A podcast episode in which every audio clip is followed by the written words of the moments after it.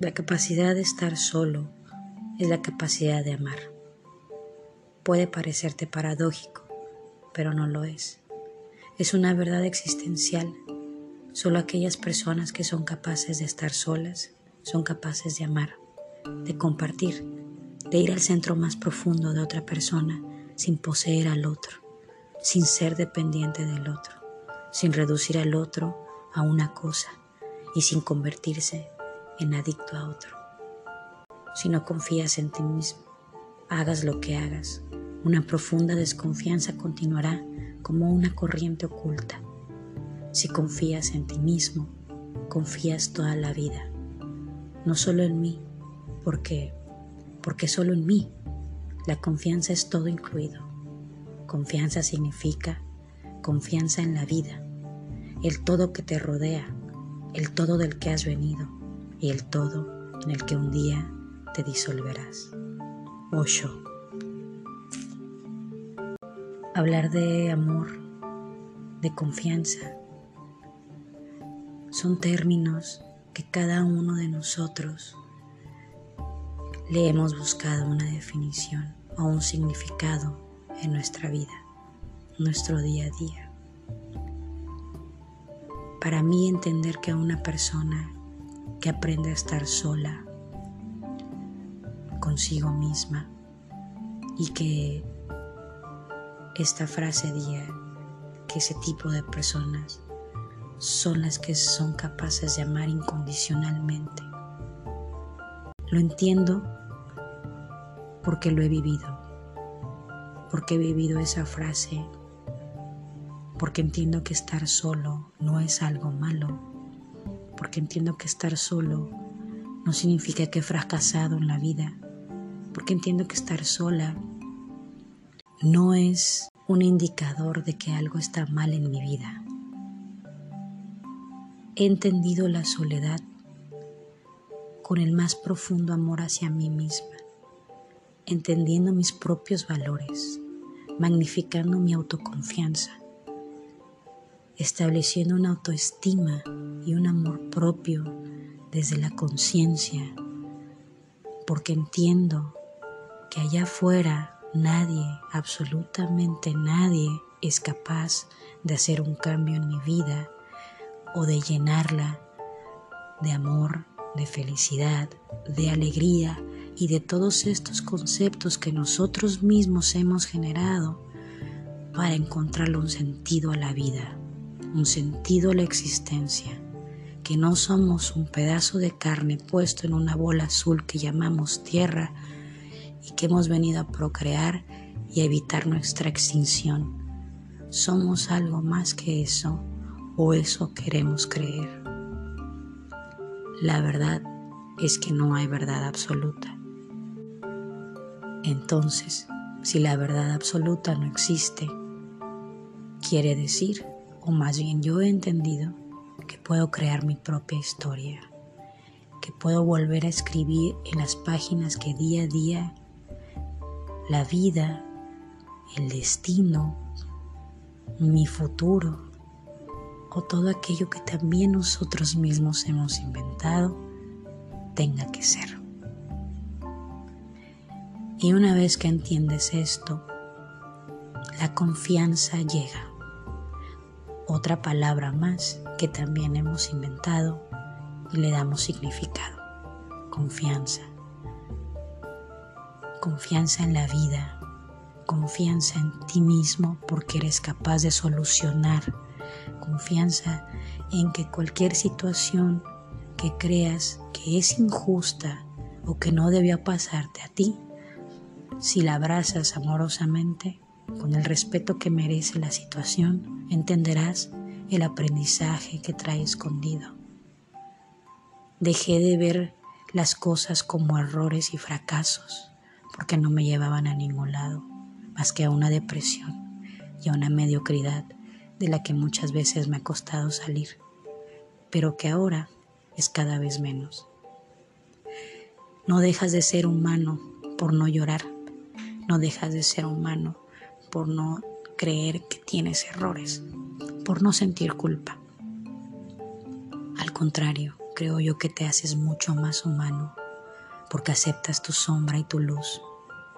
Porque a mí no me gusta decir que hay un bien y hay un mal.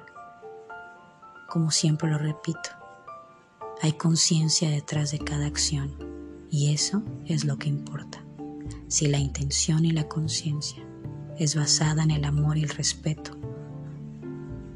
en el principio por mí mismo y por ende a los demás, creo yo que no existiría el bien y el mal. Sin embargo, entiendo que existe porque necesitamos un balance y porque necesitamos ponerle nombre a las cosas. Pero también entiendo que si en mi mundo interior y en mi diálogo interno yo creo esta historia donde me siento capaz, donde me siento motivada, donde no estoy juzgándome tan duramente y soy más compasiva conmigo misma. Puedo ver el mundo de igual manera. Alguna vez escuché que decían, no cambies al mundo, cambia tú. ¿Qué razón? ¿Por qué? Porque si cambia tu mundo interior, tu diálogo interno, dejas de repetir patrones emocionales que no te llevan a ningún lado. Y decodificas todas estas interacciones que antes tenías con el mundo y las vuelves más conscientes y vas a la raíz de cada emoción y de cada para qué. Es la vida diferente y no es que la vida y la situación haya cambiado, has cambiado la manera de verla, has cambiado la actitud con la que tomas las cosas, has cambiado tú y por eso el mundo cambia. Muchas veces se nos hace más fácil juzgar al de enfrente que ponernos a pensar, que ponernos a decir, ¿por qué a mí me molesta lo que hace el de enfrente? ¿Qué tanta inseguridad me causa a mí mismo, mí misma, las acciones del otro? ¿Por qué me mueven? porque si he dado este consejo cuarenta mil veces, la gente sigue haciendo lo mismo. Me siguen contando las mismas historias y siguen sufriendo en sus mismos patrones emocionales, de los cuales yo puedo entender cómo podrían seguir fluyendo y cambiar el diálogo interno con el cual van todos los días siendo víctimas de sus circunstancias. No les gusta tomar acción, no les gusta tomar responsabilidad. Y creo que ahora entiendo que no es que no les guste, que no es que no sepan de qué otra cosa hablar. Simplemente no han encontrado ese factor que los va a hacer cuestionarse la vida que llevan. No venimos a juzgar a nadie. Cada uno de nosotros tiene un camino. Cada uno de nosotros cumple una misión y una función en la vida. Y todos y cada uno de nosotros somos igual de importantes. Que nos hayamos dividido con etiquetas, estatus económicos, razas, religiones, preferencias sexuales. Y así me puedo ir con todas las divisiones que tenemos para crear nichos, grupos, etnias, tribus, y todo esto que a lo largo de nuestra propia evolución hemos creado, para al final darnos cuenta que somos la historia que nos contamos, que no existe religión, raza ni preferencia que te defina como ser humano. Eres un ser humano, punto. Lo que hagas con la vida que tienes en tus manos, que es la tuya, a eso le llamarás destino. Entonces, ¿qué historia te vas a contar? ¿Con qué actitud vas a tomar la vida que es tuya, de la cual solo tú tienes el control? Y cuando entiendes que solo tú tienes el control de ella, las personas, las cosas y todo lo que te rodea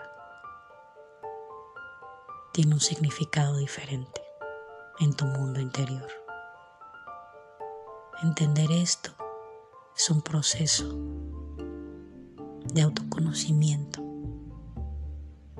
Es saber quién eres y dónde estás parado en la vida y hacia dónde te quieres dirigir.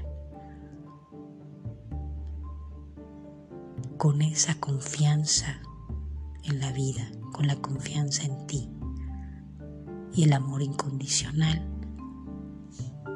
hacia todo lo que te rodea.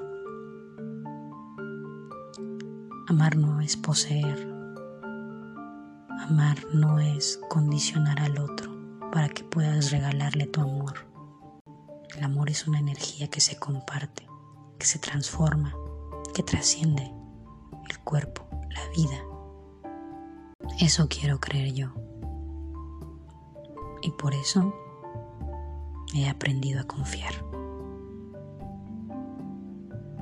Gracias por escuchar y que tengan un buen día.